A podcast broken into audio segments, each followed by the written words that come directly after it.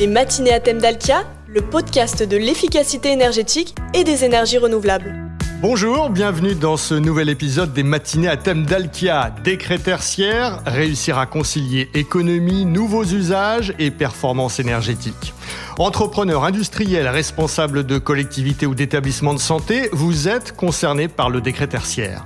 Il vous oblige à réduire d'ici à 2030 vos consommations énergétiques et vous offre une véritable opportunité pour valoriser votre patrimoine, comme nous allons le voir avec nos invités.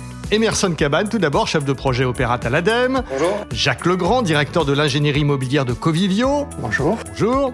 Paul Peller, directeur innovation et ISR chez Colliers Global Investor France. Bonjour. Nicolas Zakaria, directeur technique et développement durable d'AEW. Bonjour. Bonjour. Et Olivier Perrier, directeur commercial collectivité et marché tertiaire de Dalkia. Bonjour. Bonjour Paul-Emmanuel. Les matinées à thème d'Alkia, présentées par Paul-Emmanuel Géry. Avant de parler de la déclaration en ligne des consommations énergétiques, des stratégies que vous avez mises en place et des solutions concrètes qui permettent d'atteindre les objectifs fixés, Olivier Perrier, pouvez-vous tout d'abord nous rappeler l'origine de ce décret tertiaire? Alors d'abord, ce qu'il faut savoir, c'est que le, décret tertiaire vient traduire quelque part le fait que le tertiaire est un fort émetteur de, de CO2 à hauteur de 37 millions de tonnes de CO2 par an. Avant le décret tertiaire, en fait, le, le Code de la construction traitait principalement de la performance énergétique des bâtiments neufs. En novembre 2018, la loi Elan est venue quelque part corriger cette anomalie et donc a fixé des objectifs en termes de performance énergétique des bâtiments existants. Et puis, juillet 2019, c'est le décret d'application qu'on appelle aujourd'hui décret tertiaire et qui vient traduire en objectifs ambitieux quelle doit être la, la, performance énergétique des bâtiments. Et cela concerne beaucoup de monde. Alors, ce décret tertiaire concerne énormément de monde. J'ai envie de dire, aujourd'hui, sont compris, en tout cas, sont assujettis au décret tertiaire euh, l'enseignement, les bureaux, les commerces, les établissements de santé et même les surfaces tertiaires chez un industriel. Donc, vraiment, en fait, on peut résumer par le fait de dire que, à part les logements, les bâtiments purement industriels, c'est-à-dire qui concernent le process et les bâtiments de l'agriculture, tout le monde est concerné par le décret tertiaire à partir du moment où sa surface fait plus de 1000 mètres carrés. Les objectifs sont ambitieux. Alors oui, les objectifs de ce décret sont, très ambitieux. Euh, le gouvernement, l'État a fixé à l'échéance 2030 un objectif de moins 40% par rapport à une situation de référence que chaque assujetti va devoir définir dans une année comprise entre 2010 et 2020. Donc on a dit moins 40% en 2030, moins 40% en 2050 et moins 50% en 2060. Alors on parle de valeurs relatives. On peut aussi atteindre ces objectifs des décrets tertiaires par rapport à une valeur absolue, c'est-à-dire un seuil en kilowattheures par mètre carré et par an. Et si on prend l'exemple des bureaux, on se situe aux environs de 105 kWh par mètre carré et par an. Il n'y a pas d'exception? Alors, il n'y a pas d'exception. Il y a en tout cas des contraintes qui vont venir moduler ces objectifs. Effectivement, si on a un bâtiment qui est contraint par des, par des contraintes architecturales, hein, euh, une façade classée, classée, par exemple, ou alors s'il faut engager des travaux dont le taux de retour euh, serait euh, peu pertinent, on a possibilité de moduler ces objectifs et pour cela, il faudra faire un dossier technique euh, que l'on devra présenter en 2026 au plus tard. Le décret prévoit également des sanctions. Alors, deux types de sanctions. La première, qui est le principe du name of, of shame, ça, ça, veut dire que si jamais je n'ai pas rempli mes obligations, elles sont au titre de deux, je dois déclarer une situation de référence et puis je dois atteindre ma performance énergétique d'ici 2030. Si jamais je ne remplis pas ces deux obligations, un site de l'État publiera le nom des assujettis qui n'auraient pas rempli l'une ou l'autre obligation. Et puis il y a une deuxième sanction de l'ordre pécuniaire et qui est d'environ 7500 euros par personne morale qui n'aurait pas atteint sa performance énergétique en 2030. Les matinées à thème d'Alkia, le podcast de l'efficacité énergétique.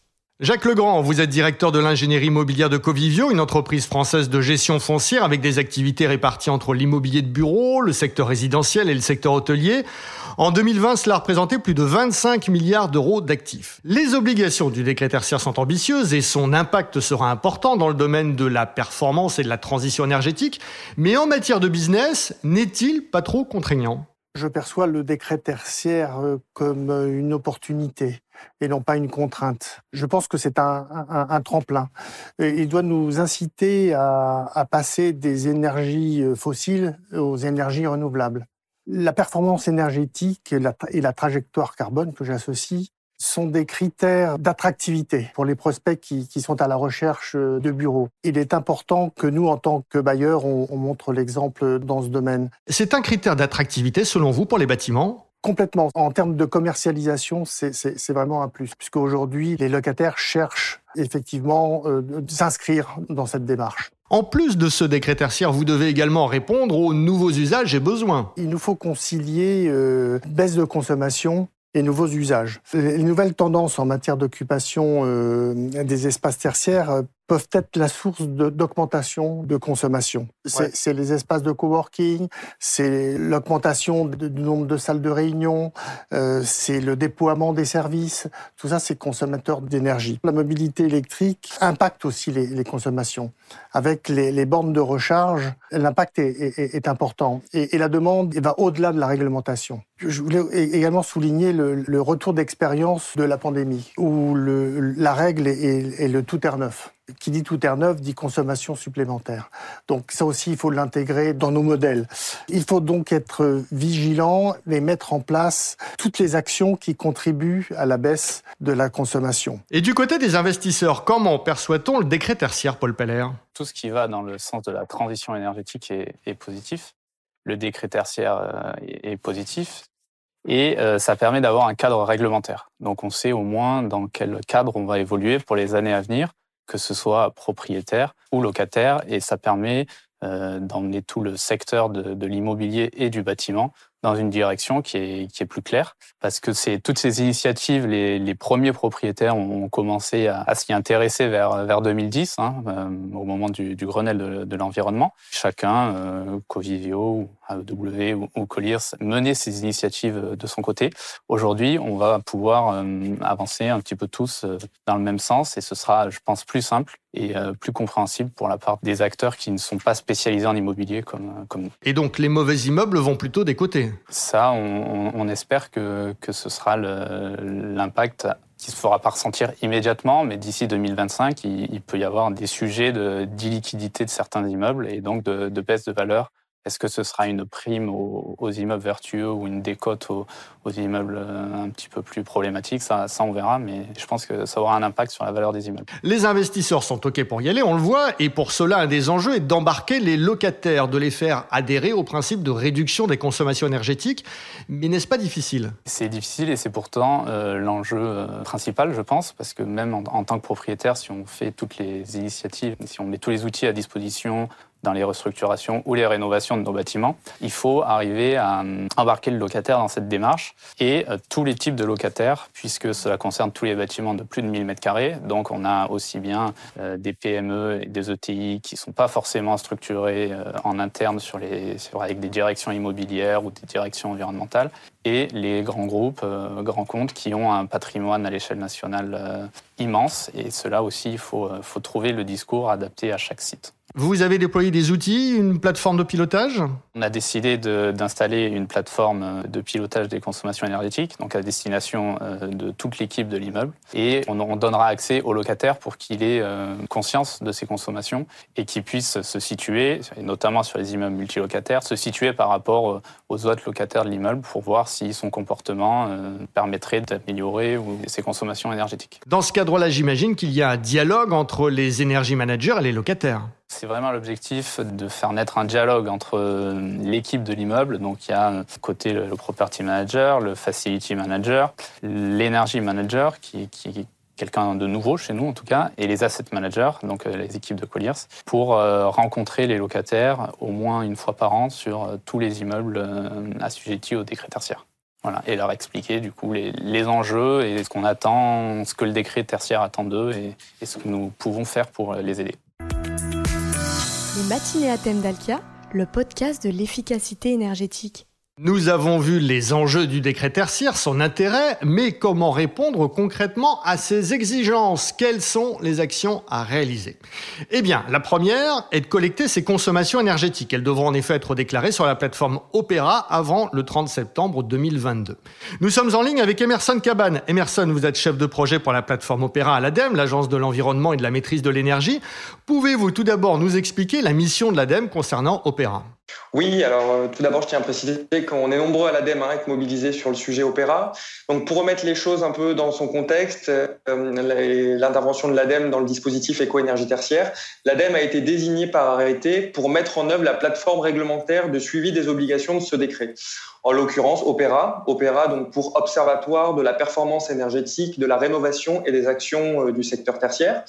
Cette application, vise à répondre aux exigences réglementaires de saisie et de collecte des données, donc les bâtiments, les consommations, les programmes de travaux, le suivi des actions. Elle a aussi vocation à vérifier l'atteinte des, des objectifs réglementaires.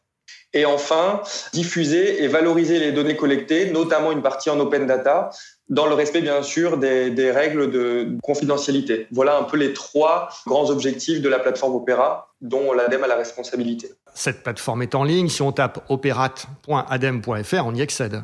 Oui, alors aujourd'hui, vous l'avez dit, hein, le site il est en ligne. Hein. Il y a notamment une FAQ et des documents très complets réalisés euh, par les services du ministère qui permettent de devancer beaucoup de questions qui nous sont posées. On y trouve également le module création de compte qui permet euh, de définir l'attribution des droits, un peu de dire qui a le droit de faire quoi dans Opéra, et également de créer des comptes pour des structures qui sont mandatées.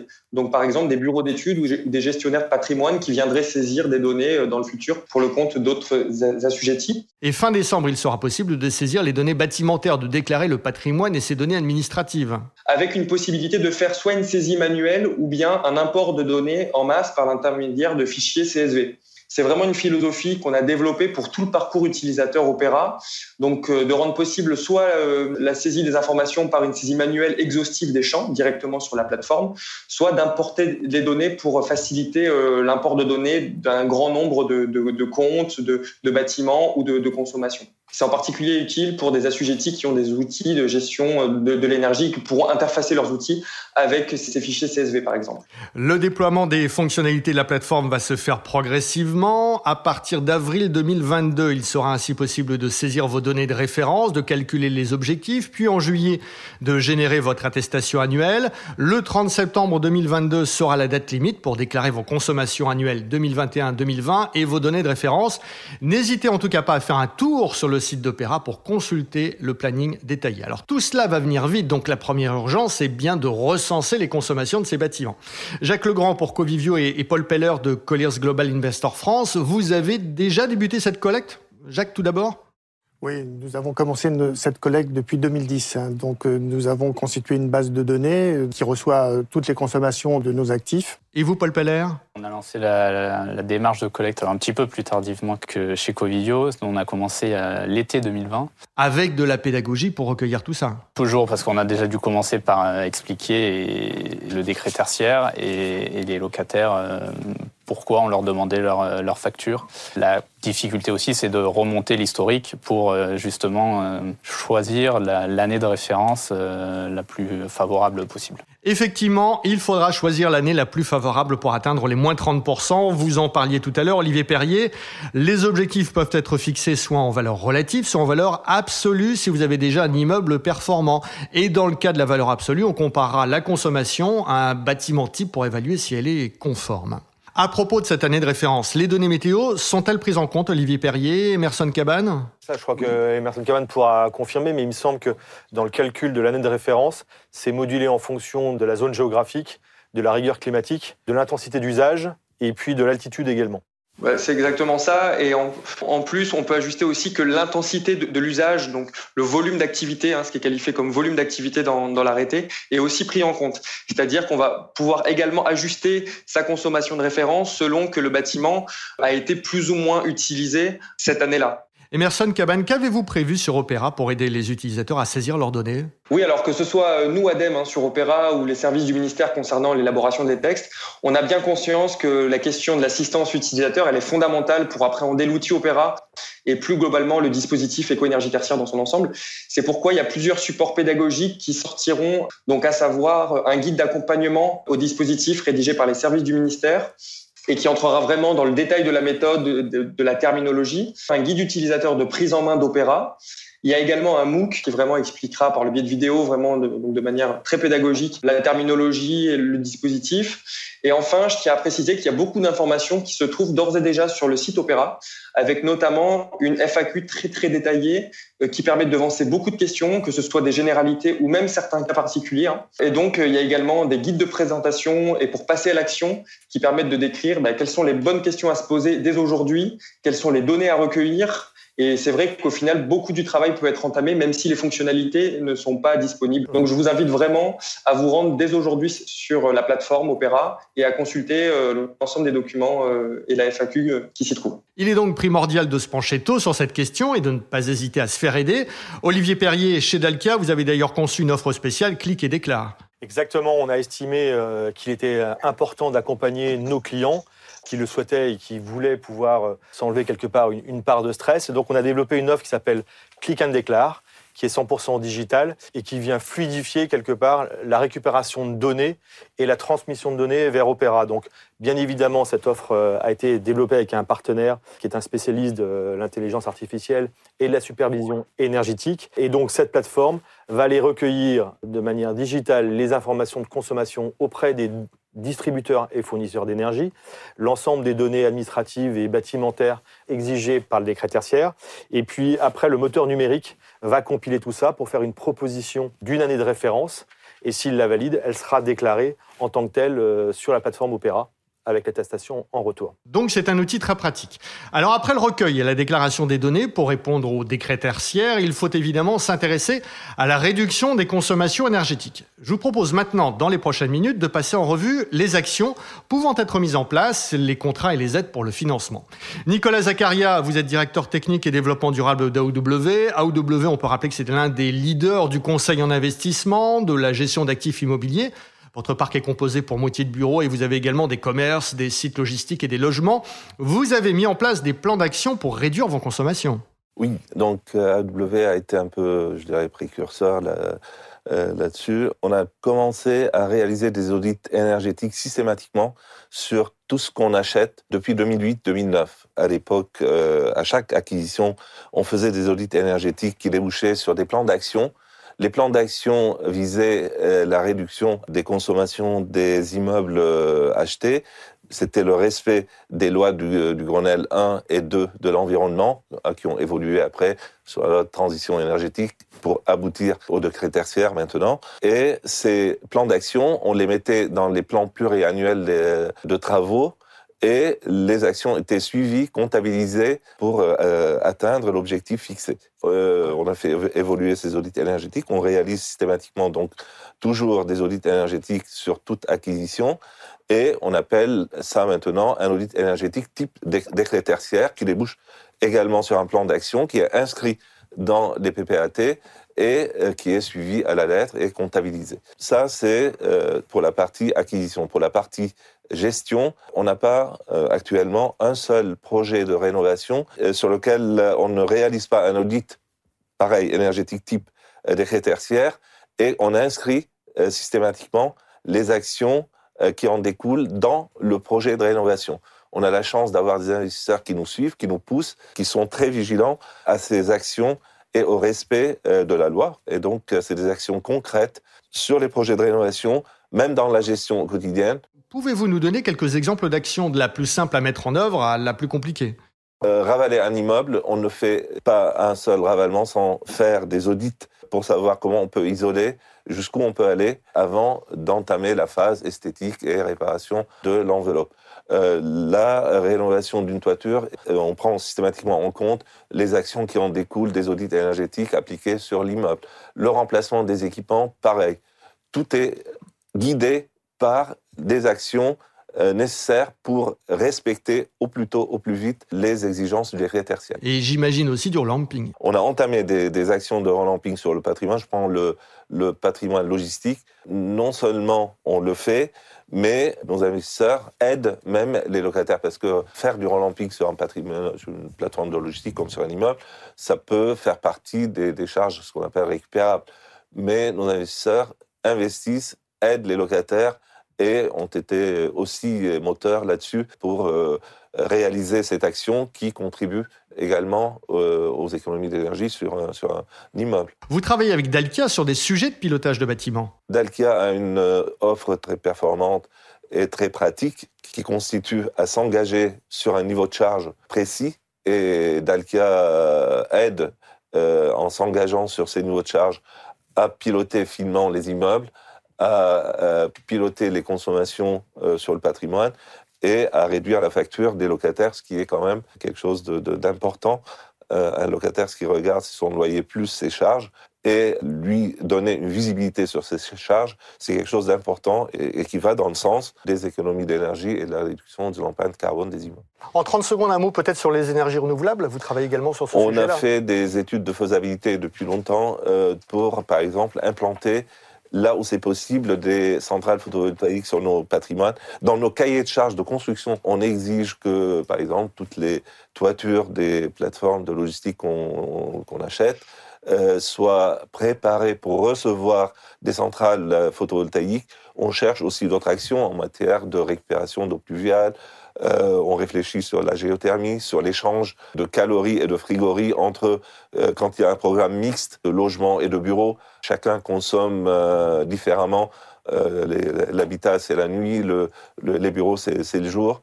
On fait des boucles d'énergie aussi sur la mer quand c'est possible et ainsi de suite. Donc chaque projet de rénovation, chaque acquisition donne lieu à des études de faisabilité d'exploitation d'énergie renouvelable et de mise en place de cette énergie renouvelable autant que possible euh, du moment qu'elle est euh, économiquement aussi euh, intéressant. Et chez Covivio, Jacques Legrand, vous déployez également toute une série d'actions. Il y a des dénominateurs communs avec euh, mon collègue.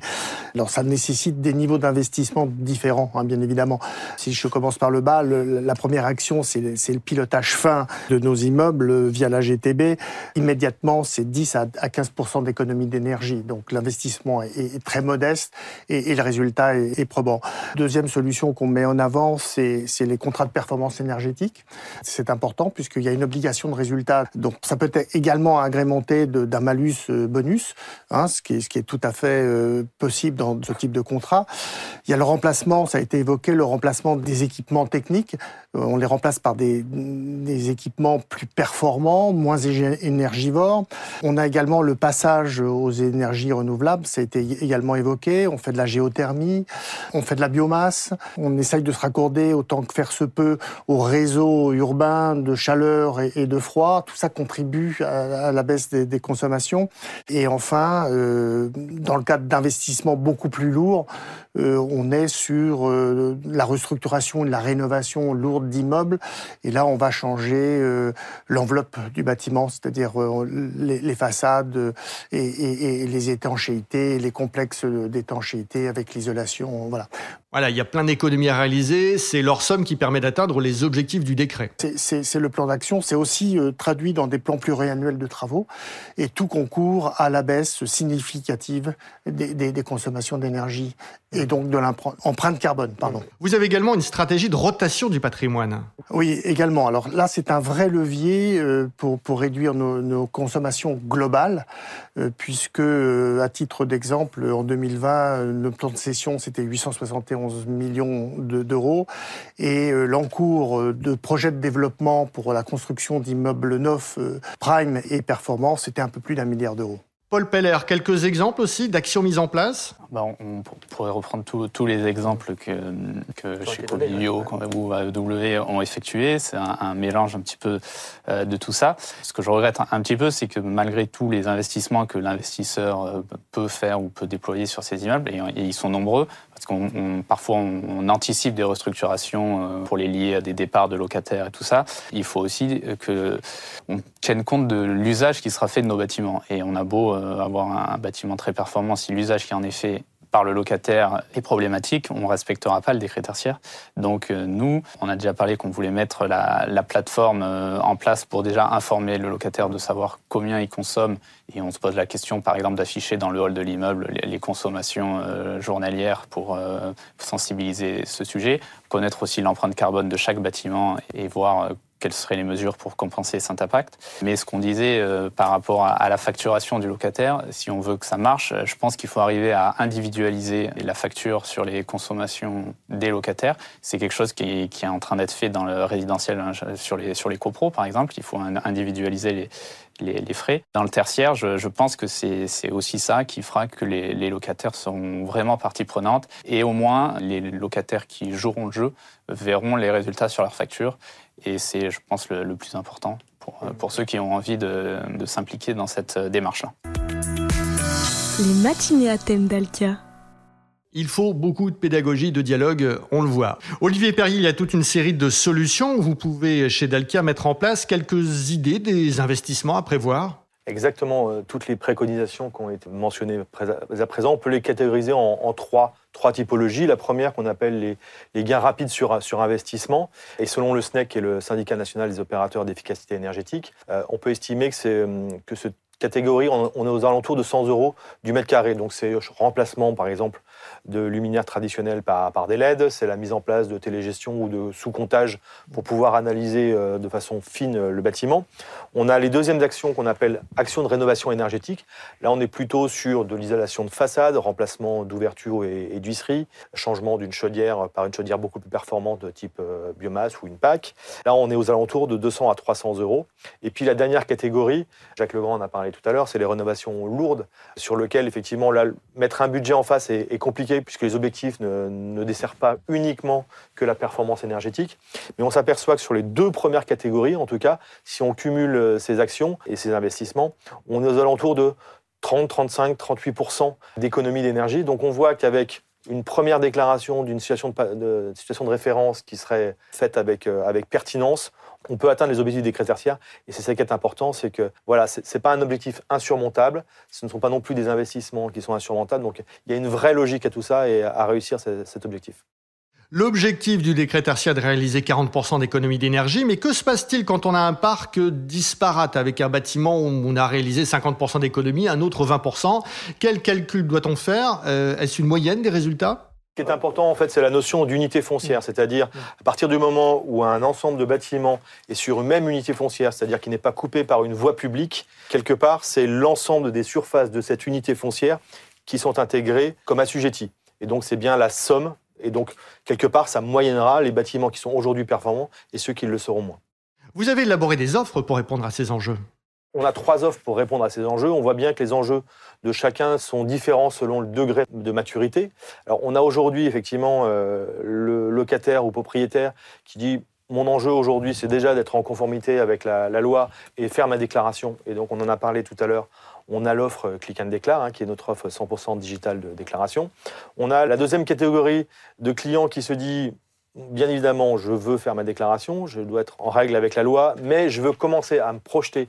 Et donc, je veux associer à ce click and déclare quelque part un audit. Et donc là, nos ingénieurs vont aider le client à, se projeter sur le chemin à parcourir pour arriver vers les moins 40%. Et puis, je crois que c'est Nicolas Zaccaria qui en parlait tout à l'heure, notre troisième offre, et c'est là où toute la valeur de Dalkia, c'est d'accompagner le client, hein, qu'il soit propriétaire ou locataire, du point A jusqu'au point Z, qui serait le moins 40%, avec un contrat de performance énergétique dans lequel on s'engagerait, on co-conceptualiserait les, les, actions de performance énergétique, on les met en œuvre, on s'engage dessus, et puis bien sûr on les exploite et on les, pérennise. Et ça, c'est le contrat de performance énergétique et environnementale, avec un budget de charge qui, se traduit en euros par mètre carré, en tonnes de CO2 et en mégawattheure. Vous parliez du CPE, le contrat de performance énergétique. Est-ce un outil contractuel parfaitement adapté au décret tertiaire? Ben C'est exactement ce que je viens de dire, c'est-à-dire toutes les phases du, du, CPE et qui sont définies d'ailleurs dans le cadre de la commande publique, hein, le 30 juillet 2021, 2020. Pardon. La loi a précisé ce qu'était pour la commande publique le contrat de performance énergétique. Et donc on voit bien cette situation de référence, cette définition et conception des actions de performance énergétique, la mise en œuvre, l'exploitation et la garantie de performance avec un système de pénalisation si jamais l'opérateur à qui on a confié euh, la mission générait des surconsommations. Donc c'est à lui de le prendre en charge et à réinvestir pour faire en sorte que les investissements soient à la hauteur des attentes. Et puis bien évidemment un système de mesure de la performance puisque c'est le contrat de transparence et de compréhension entre un propriétaire et un opérateur à qui on aurait confié cette mission. Et dans le cadre du CPE, les C2E, les certificats d'économie d'énergie, peuvent être bonifiés. Exactement, le contrat de performance énergétique permet de bonifier un certain nombre d'opérations qui sont aujourd'hui subventionnées, en tout cas aidées via le, mécanisme des certificats d'économie d'énergie. Et dans le cadre du CPE, ces C2E sont, sont bonifiés par des facteurs 2, 3 ou 4. Donc très intéressant pour les certificats d'économie d'énergie. Ça permet de diminuer le taux de retour sur investissement. À propos du CPE, à noter que Dalkia a édité un livre blanc, Réussir sa rénovation énergétique avec le CPE. Ce guide vous aidera à cerner les démarches à effectuer, les opportunités financières dont vous pouvez bénéficier. Puis il y a également des exemples d'actions pour améliorer votre performance énergétique. Un mot de conclusion, Olivier Perrier. Bah, ce que je voudrais dire, c'est, je crois que c'est Jacques Legrand qui l'a très bien dit tout à l'heure, c'est-à-dire le décret tertiaire peut être vu comme une contrainte par un certain nombre de, euh, de maîtrise d'ouvrage, hein, qu'elle soit privée ou publique. Elle, doit surtout être avant tout une, immense opportunité pour répondre aux enjeux de la transition énergétique, pour diminuer ses charges, c'est Nicolas Zagari qui en parlait tout à l'heure. C'est plein d'opportunités qu'il faut savoir prendre au rebond et je crois que c'est le bon moment pour, pour se mettre en, en musique tout ça. Et vos équipes sont prêtes Et nos équipes et nos experts sont bien évidemment à disposition de tous. C'est la fin de cet épisode des matinées à thème d'Alkia. Merci à vous de nous avoir suivis. Merci également à Emerson Cabane de l'ADEME, Jacques Legrand de Covivio, Paul Peller de Colliers Global Investor France, Nicolas Zakaria d'AOW et Olivier Perrier Dalkia. Si vous souhaitez en savoir plus, rendez-vous sur le site dalkia.fr ou contactez directement par email un expert, une adresse pour cela, dcm.dalkia.fr, dcm.dalkia.fr. On se retrouve le mois prochain pour un nouvel épisode.